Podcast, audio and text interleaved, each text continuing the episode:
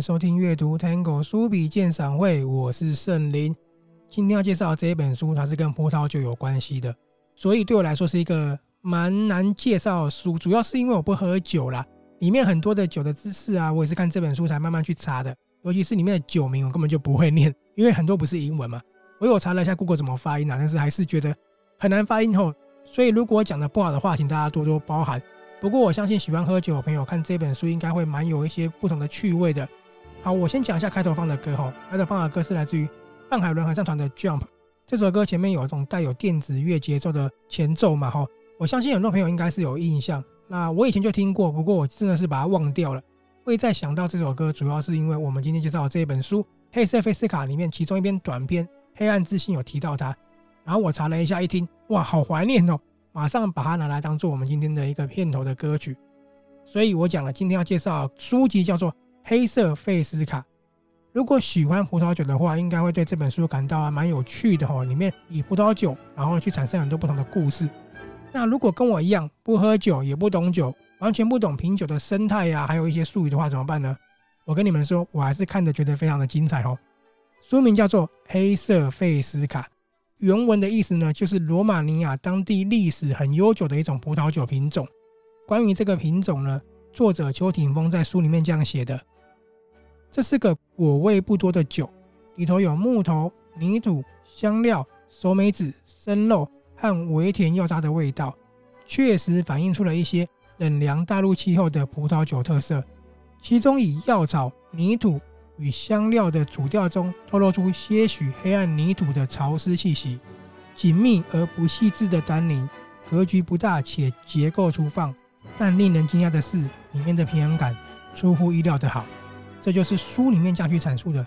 从这里就可以知道，里面的香气啊、味道都可以用文字去感受到它了。黑色费斯卡只是这本书里面的其中一则故事哦。你翻开书的目录的时候啊，你看下面的外文、哦。它可能是法文啊，可能是英文，很有趣，就很像你在餐厅打开酒单一样哦，琳琅满目的二十种酒，我就觉得很像在餐厅里面选酒，然后任凭你去挑选一支酒，以文字呢去感受它味蕾的绽放。这边我再跟大家分享一下作者在里面的另外一支酒的形容，如果我没有查错的话，哦，是来自于法国欧波里雍堡的一支酒，年份呢是一九八二年的，它是这样形容的哦，充分醒酒过后。这瓶酒展现了有如伟大国王般的气势，架构完整而紧实，像是可以容纳下所有东西一样的胸怀与气量。杉树、雪茄盒、香料、皮革、黑莓果、收樱桃等各种味道，构成了许多不同的层次和变化。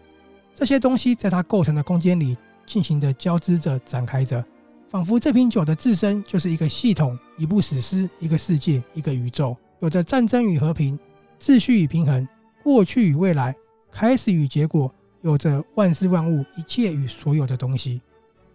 这个是来自于一支一九八二年欧布里雍堡的葡萄酒。好，其实它每篇故事所讲的酒不止一支啦，有很多支，只是主架构在一支酒上面。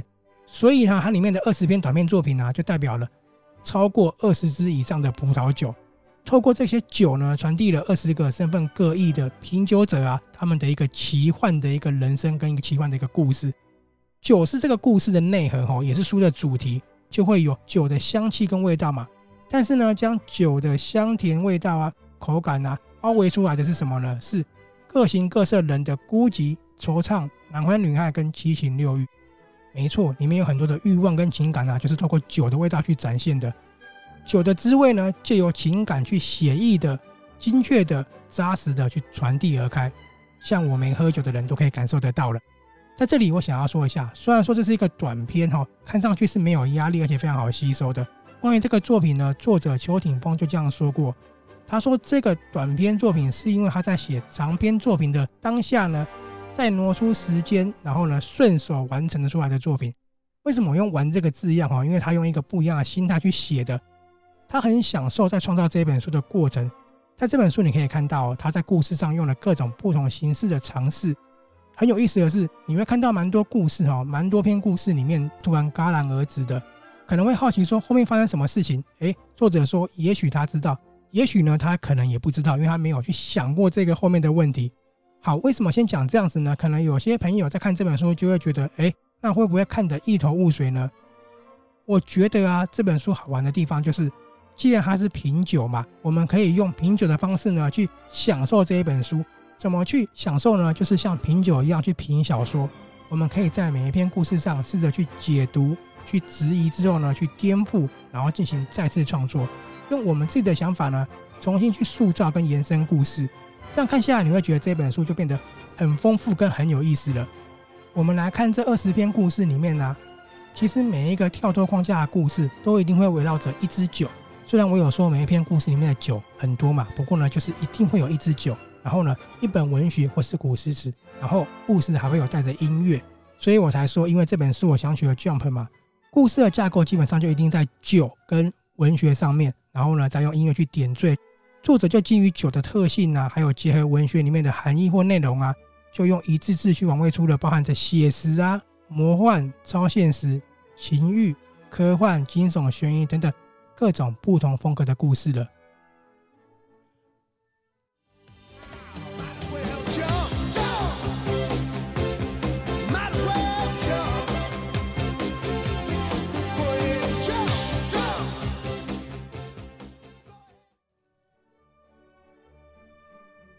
下，我会为大家分享里面我喜欢的段落，还有呢，我喜欢的哪几篇故事。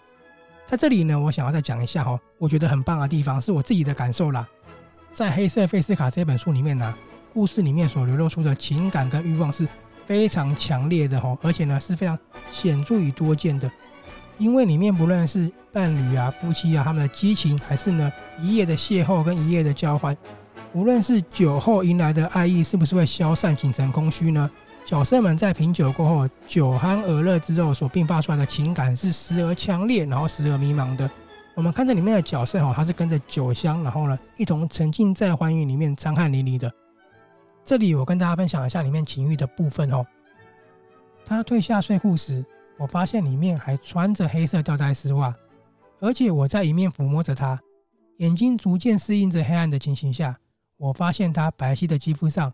好像隐隐着有着一条条颜色很浅的红肿痕迹，我只好在半害怕半紧张的情况下继续下去。他则一直用日语鼓励我用力点、快一点之类的。于是我粗暴地用力，感到他的紧缩包夹，听到他发出阵阵类似野兽嘶吼的声音。好，里面还有很多关于情欲的展现哦，蛮推荐大家去感受的。然后呢，我也很喜欢书中里面有蛮多留白的地方。他给我一个想象的空间，故事后面是不是好的，是不是坏的，全凭我阅读的当下怎么去感受它。然后里面既然有情感跟情欲嘛，我有说我很喜欢这样的描绘之外呢，每一部作品里面所描绘的女生都非常的美丽哦。因为纵使每一位角色她的人种啊、体态都不一样，可是，在作者的自制描绘下，都是非常的迷人的，都是一个美人儿。还有一点呢，我相信会是大家非常喜欢的。就是作者在创造故事的场景啊，是非常多元的嘛，有古代啊，然后有外太空，当然有欧美各地哦。所以我们可以通过这个故事，好像走到了一些欧美各地的场景。当然里面也展现到了关于品酒啊跟非凡的品味的部分。在品味里面呢、啊，就我自己阅读的感受，我觉得我看到了身处啊，传说啊，在欧美各大城市的品味男女，他们有格调，他们高雅富裕，懂得品酒，懂得谈论酒。但是却总在故事的末端残留了那一点都市男女的丝丝寂寞。关于品味这件事情嘛，关于上楼这件事情嘛，我这里跟大家分享一下书中的一段。她真的是一个漂亮、年轻又重视打扮的女孩，陪她出去玩真的是蛮享受的，像是捧着一件精致的艺术品在街上走一样。由于餐厅的席位都已经事先由她爸爸的秘书预定好了，我们并不担心这件事情。我们只要准时的走进去，说他的名字就可以了。进了餐厅之后，就完全是他的舞台。他完全知道如何应付全法文的复杂菜单。他典雅有礼的展现他良好的教养，大方而得体的引导我一起讨论我们这一餐要点什么菜。所有的事情都恰到好处，不会炫耀张扬，也不会伤害我的自尊心。接着，他教我如何用手指和侍者沟通点菜。他悄悄地告诉我，许多法国名餐厅的侍者都不免有点骄傲，但是不用太在意。我爸爸常说啊，法国侍者不应该是你与美食之间的障碍。还有关于香槟故事里面这样说，其实我最喜欢香槟，不知道是谁说的。香槟是唯一女人喝过还能保持美貌的酒。他看了一下桌上的杯子，说了一些我完全没有听过的品牌与事情。而且水晶香槟的气泡酒很细致，如果用好的杯子，看起来会非常的浪漫呢。这只是里面关于品味的一小段，当然还有更多。所以有了品味人士，那书中当然有什么呢？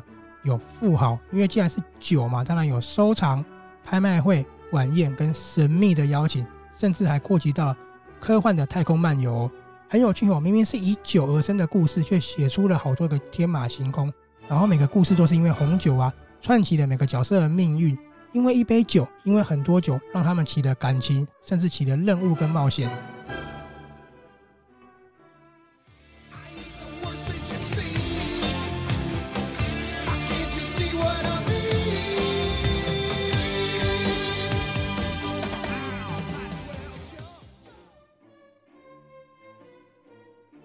作者呢会在很多篇故事的最后，以文字哈为里面出现的酒写下了注解与想法。我很喜欢这个做法啊，因为它鲜明了酒的滋味呢，也鲜活了品酒人的灵魂。虽然说我对酒一窍不通，但是呢，能为书里面传达出来的葡萄酒资讯啊、酒庄的故事啊，还有详细的描绘，酒有多么的好喝跟昂贵等等，看着是非常津津有味的。比如说有一支酒哦，不讲是哪个酒，等你自己去翻，或者是懂酒人不知道猜不猜得出来呢？他说啊。这像是经过设计的朴质与羞涩，没有什么力量式或是华丽式那种东西，只有一些如冬眠刚醒来的拘谨魅力在这里面而已。略为暗淡的热带水果、芒果干、烟熏、万物、尘土与老茶味，吐露出一些怀旧情感，像是在法式的大宅里面看着窗外河边夕阳西下的感觉。好，不知道有没有喜欢红酒、喜欢品酒的朋友，对我刚刚那段描述，我脑海中浮现一支酒呢，这里呢，我就要讲到在二十篇故事里面，我最喜欢的哪几篇了。我喜欢的有《漫长的告别》、《真善美》、《黑暗之心》，还有《白昼美人》。故事里面呢，都带着因为葡萄酒展开的一场邂逅、一场性爱，其实甚至不止一场哦，还有一段回忆，跟夹带着许多哀愁与刻骨铭心。我们从这四篇的短篇名称呢，就不难看出了都与文学或电影有关。那当然，其中还包括提及我喜欢的雷蒙·钱德勒他那一本《漫长的告别》。《漫长的告别》讲的是说，男主角他有一次搭夜车啊，到巴黎。到巴黎之后，他想要到左岸住一个比较便宜的旅馆，没想到在旅馆的柜台居然看到了一个非常漂亮的女孩子哦。她很有钱，因为呢，她带着爱马仕的包包，还穿 Tars 的真皮高跟马靴，然后穿白色的西装外套。因为旅馆太破旧了嘛，他们就因为酒展开了话题。没想到就在巴黎展开了一场浪漫的邂逅，而且这位千金呢还带他体验了一场非常不一样的高端的浪漫约会，这就留给他一个非常深刻的回忆。在这篇故事里面，最后角色就体悟到为什么雷蒙·钱德勒要用几百页去写下告别这件事情。跟大家分享一下《漫长的告别》里面我很喜欢的一段哦。很久以后，我才在徐世金的《香水》这本书最后找到了类似我当时的强烈感觉。那是一种综合了仰慕、嫉妒、鄙视、自卑、饥渴、占有欲与希望和对方合而为一的强烈而复杂的欲望。那种心中的悸动与身体的震撼，让我到现在都还记忆犹新。真善美讲的是男主角他有一次在欧洲旅游嘛，然后他决定离开里斯本的时候，在里斯本遇到了一位日本女孩，叫做齐藤由纪。女孩就表示说，她是从英国来这边找朋友旅游的。然后他们也因为酒展开了话题，然后交了朋友嘛。后来男主角有一次刚好要去英国，到英国之后才发现呢，哎，原本以为齐藤呢他是一个背包客的样子嘛，没想到在英国住的居然是一个高级的区域哦，而且住在一个很不错的公寓里面，甚至公寓里面有非常多高档的葡萄酒。男主角还在那边喝到了他此生非常难忘的一支酒。可是呢，他们在相处的过程，他发现呢，哎，女孩身上为什么会有一些红肿的痕迹跟勒痕呢？原来在女孩的背后暗藏了有关于调教的秘密。好，这里我来分享《真善美》里面作者关于情欲跟调教部分的展现哦。事情的发展出乎我意料，于是我转过身去拥抱着她。她的骨架比较大，皮肤很白。黑暗中我看不清楚的情况下，她说了几句我听不懂的日文，然后低下头倾向我的身体。我可以从她的动作知道，这不是不要的意思。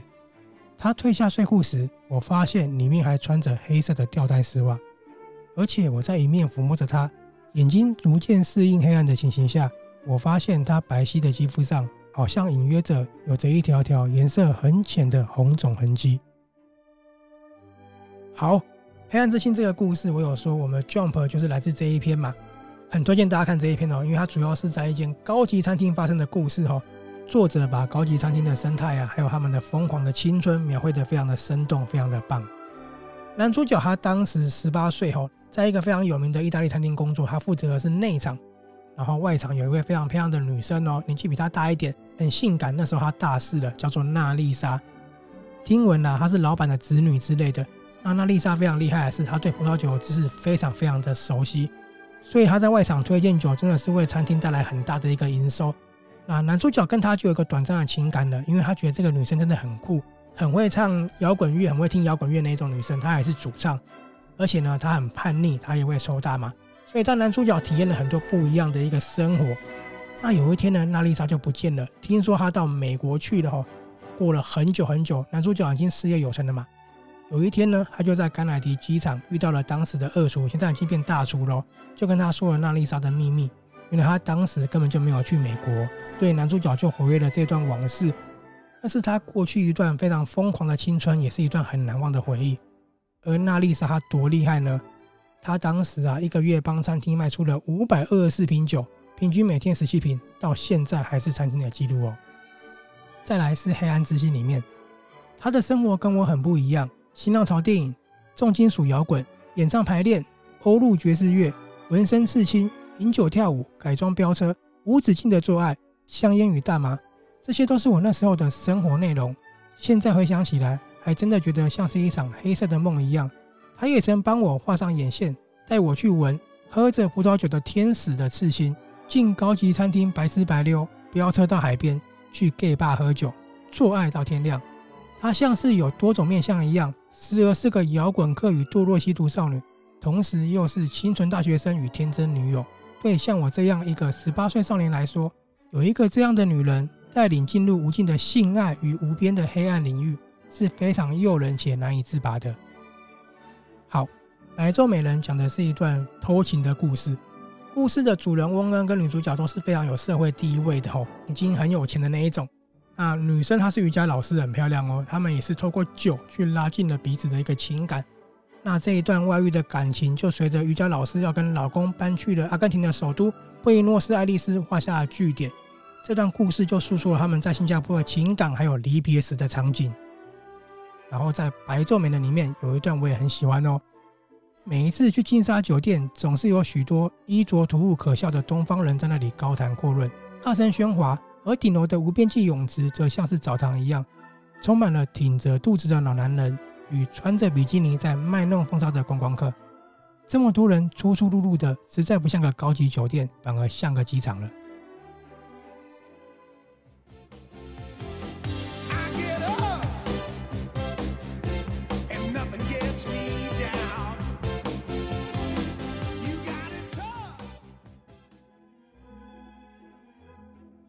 好，刚刚分享啊，就是几段我喜欢的故事跟段落。最后这边我再加码一个很有趣的小故事哦。里面有一个故事很有趣哦，一位品酒师跟魔鬼去打赌，打赌的内容就是，如果品酒师赢了，他就有最好的品酒能力，最好的味觉能力；如果恶魔赢了，他就把品酒师的灵魂拿走。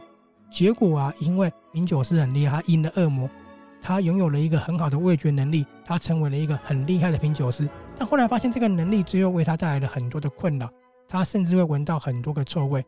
这时候他想到跟恶魔去交换条件，但是呢，交换条件的过程就是他要容忍自己不洗澡，可是他的味觉太敏锐了，他就没办法去接受这个臭味了。非常的有意思哦，你看里面还有恶魔。至于他们盲测是哪些酒呢？然后呢又有什么味道呢？一样给大家自己去阅读的哦。就是这里面有很多各种不同风格的奇幻的玄幻的故事在里头。所以我看完这本书里面那么多各种风格不同的故事啊，它里面跨越了国别啊，跨越了语言，以一支支葡萄酒啊，甚至写出了古今中外，里面还有明朝哦，吼一大桶酒哦，里面还有国马哦，给我一个很强烈的感受，真的写作哦是一个享受，作者那么享受，我都被渲染了。写作它是一个放松，是进入故事与文字，不是为了写一个故事然后执着在里头啊。我这里想分享里面有两个我很喜欢的形容哦，第一个是像是投手三球把打者三振的得意表情，还有露出汤姆克鲁斯般的微笑。哎，我们去想一个问题哦，你想象中的投手三振得意表情跟想象中的汤姆克鲁斯微笑，是不是跟我不一样了？那我每个时期所想象出来的画面也不一样嘛？我觉得就是这样的一个阐述方面呢，让我对这个故事增添了很多很多一个画面感跟很多不同的玩味性。让这本书可以去反复阅读，而且每一次阅读都有不同的感受跟不同的乐趣。而且它适合哪些人呢？我觉得它很适合生活在繁忙都会的男女们，看这本书去放慢步调，去享受它里面充满乐趣的故事。作者邱挺峰他怎么谈论黑色贝斯卡呢？他有说哈，写长篇小说像是在跑马拉松，像是一种漫长的享受与磨练；而写短篇小说像是在跑马拉松时缓下脚步时的路边自然风光。里面的许多篇章都是我自己转换心境的某种风景，有点像在度假的感觉。确实哦，我读这本书的时候呢，很像是透过文字来一场游走欧美、古代，甚至登上太空的品酒之旅哦。最后这里既然说到旅游嘛，再跟大家分享一段巴黎。到巴黎时已经天亮了，我带着一点酒意到左岸便宜的旅馆去放行李。这已经是不知道第几次到这里投宿了。这是一个非常有趣的地方，是一栋老公寓其中的一个单位改造而成，是一个土耳其人所有。里面有三间房间，其中一间小套房是由管理员住的，另外两间大的房间则是女客房及男客房。房间里各有四个上下铺，共可以住十六人。还有一间破旧的小浴室，一间小厨房，还有一间有电视的小客厅，整个就像是一个非常迷你的青年旅社。有没有一个到巴黎左岸找住宿的感觉呢？好，关于这一本书，作者在黑色贝斯卡最后有写到：哈，气味是我灵魂的窗口，可以让我四处旅行。我会随着气味自由的到不同的地方去，所以我变得像格努伊一样的迷恋气味，甚至我会特地为了空气中的某种气味到某个地方去，而我会沉溺其中，难以自拔。他也说他还有很多故事想说，那我也很期待他会透过酒写出更多怎么样奇幻、玄幻或不可思议的故事。虽然说我不懂葡萄酒，不懂品酒，不过呢，黑色菲斯卡真的是一本可以细细阅读，然后呢，在任何时刻都能够一再重新翻阅的一本书。这本书的作者很厉害哦，他是邱挺峰，一九六九年出生于台北市，英国理兹大学的硕士哦，他曾在多家的国际广告代理商。跨国企业还有顾问公司工作多年，然后呢，他目前是前往两岸各地担任首席的设计师，从事什么设计呢？从事建筑设计与规划工作，很厉害哦。而且呢，他自诩为旅行写作，然后是美食美酒与美好生活的爱好者。他因为酒，因为喜欢喝酒哦，游历了全球各大产区酒庄与餐厅，追求各种感动人的滋味。所以在这本黑色贝斯卡，你可以看它里面出现很多国家嘛。有纽约啊，然后有巴黎呀、啊，有里斯本啊、法兰克福啊等等很多很多不同的地方。好，然后邱挺峰他其实也有出一本长篇的小说，叫做《扩散失控的 DNA》，那是他的第一本长篇小说，有兴趣的朋友可以找来看看。还有呢，他也发表过很多作品，其中包含了《新会美食地图评论集》、《开平美食地图评论集》、《鹤山美食地图评论集》，有没有很喜欢美食哦？还有呢？来自大航海时代的葡萄酒醇香、香槟可啜饮的浪漫、意大利葡萄酒教父等等的很多很多酒的书，我觉得这本书真的是他玩出来的哈，有旅游多国啊，还有各种的葡萄酒在里面，真的很酷。然后我想特别讲一下，我喜欢这本书的书评啊，有一个留言我很喜欢哦，跟大家分享。这位网友说，这本很棒诶，各种想象和小故事还有哲思都在里面，没有错。真的读得还蛮开心的，而且非常具有娱乐效果的。好，如果你想读这本《黑色费斯卡》，或是你也喜欢酒，想看看用酒创造什么样的故事的人呢？这本书在各大通路都买得到，是由蔚蓝文化所出版的。如果你也喜欢这本书哈，在我们阅读探戈的粉丝团上面有文章的介绍，欢迎大家去留言啊，跟我说一下酒的知识，或者你喜欢哪一支酒，跟我分享看看哦。